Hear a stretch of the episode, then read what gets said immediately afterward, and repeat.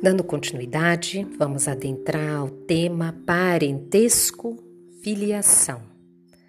Da parte segunda do capítulo 4 da Pluralidade das Existências do Livro dos Espíritos, Kardec, na pergunta 203, faz a questão. Transmitem os pais aos filhos uma parcela de suas almas ou se limitam a lhes dar a vida animal a que mais tarde outra alma vem adicionar sua vida moral? A resposta: dão-lhes apenas a vida animal, pois que a alma é indivisível. Um pai obtuso pode ter filhos inteligentes e vice-versa. Pergunta 204. Uma vez que temos tido muitas existências, a nossa parentela vai além da que a existência atual nos criou? A resposta: não pode ser de outra maneira. A sucessão das existências corporais estabelece entre os espíritos ligações que remontam às vossas existências anteriores. Daí, muitas vezes, a simpatia que vinha a existir entre vós e certos espíritos que vos parecem estranhos. Pergunta 205. A algumas pessoas, a doutrina da reencarnação se afigura destruidora de laços de família, com o fazê-los anteriores à existência atual. Resposta dos Espíritos. Ela o distende, não os destrói. Fundando-se o parentesco em afeições anteriores, menos precários são os laços existentes entre os membros de uma mesma família. Essa doutrina amplia os deveres da fraternidade, porquanto no vosso vizinho ou no vosso servo Pode achar-se um espírito a quem tenhais estado presos por laços de consanguinidade. Pergunta A da 205. Ela, no entanto, diminui a importância que alguns dão à genealogia, visto que qualquer pode ter tido por pai um espírito que haja pertencido a outra raça ou que haja vivido em condições muito diversas. A resposta é exato, mas essa importância assenta no orgulho. Os títulos, as categorias sociais, a riqueza, eis o que esses tais veneram nos seus antepassados. Um que coraria de contar como Ascendente honrado, sapateiro, orgulhar-se-ia de descender de um gentil homem devasso? Digam, porém, o que disserem, ou façam o que fizerem, não obstarão a que as coisas sejam como são, que não foi consultando-lhes a vaidade que Deus formulou as leis da natureza. Pergunta 206.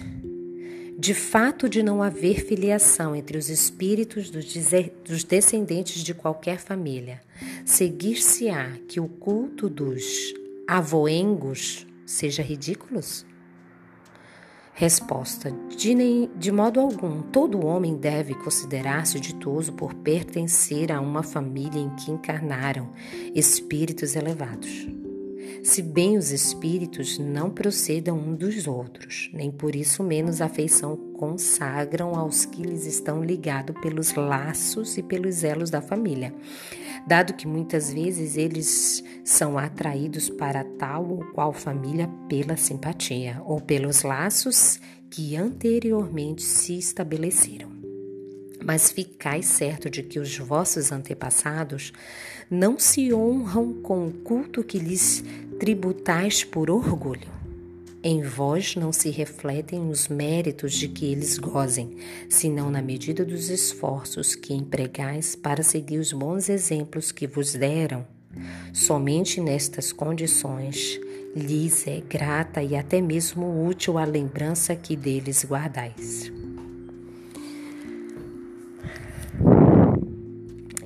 Aqui, os Espíritos foram claros conosco. No nosso vizinho, no nosso companheiro de trabalho, no nosso empregado, na nossa diarista, enfim, pode encontrar um espírito do qual pode ter sido um irmão, um tio, um pai ou uma mãe. E aí ele vai explicar, né, a grande afinidade que existe e que muitas vezes não se explica entre duas pessoas que realmente se veem em tal condição, né? Aqueles laços que a gente vê de famílias que um, um amigo de um filho chega e eles acolhem como se fossem seus filhos. Coisas que somente a reencarnação pode explicar.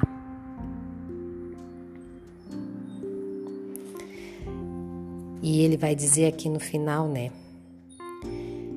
que a melhor forma da gente orgulhar um antepassado, independente da hierarquia que ele pode ter tido de influência na sociedade, é honrando né, a memória à medida que ele empregou os esforços num bem que ele fez. Em constelação familiar, Bert Helling, ele vai trabalhar isso. Se vocês quiserem também procurar nessa linha de abordagem do Bert Helling, ele também trabalha essa visão.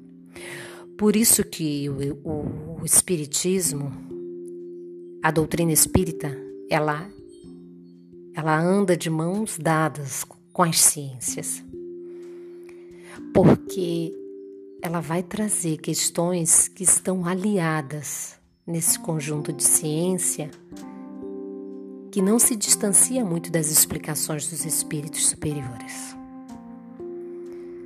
E isso também está no Evangelho de Jesus.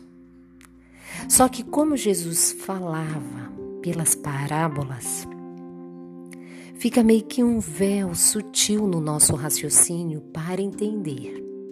Então, as psicografias, as mensagens dos espíritos e, claro, essas maravilhosas ciências do comportamento que vêm trazer essas questões psíquicas à tona para que a gente possa continuar dando conta da nossa existência. Por enquanto, é isso. Até mais.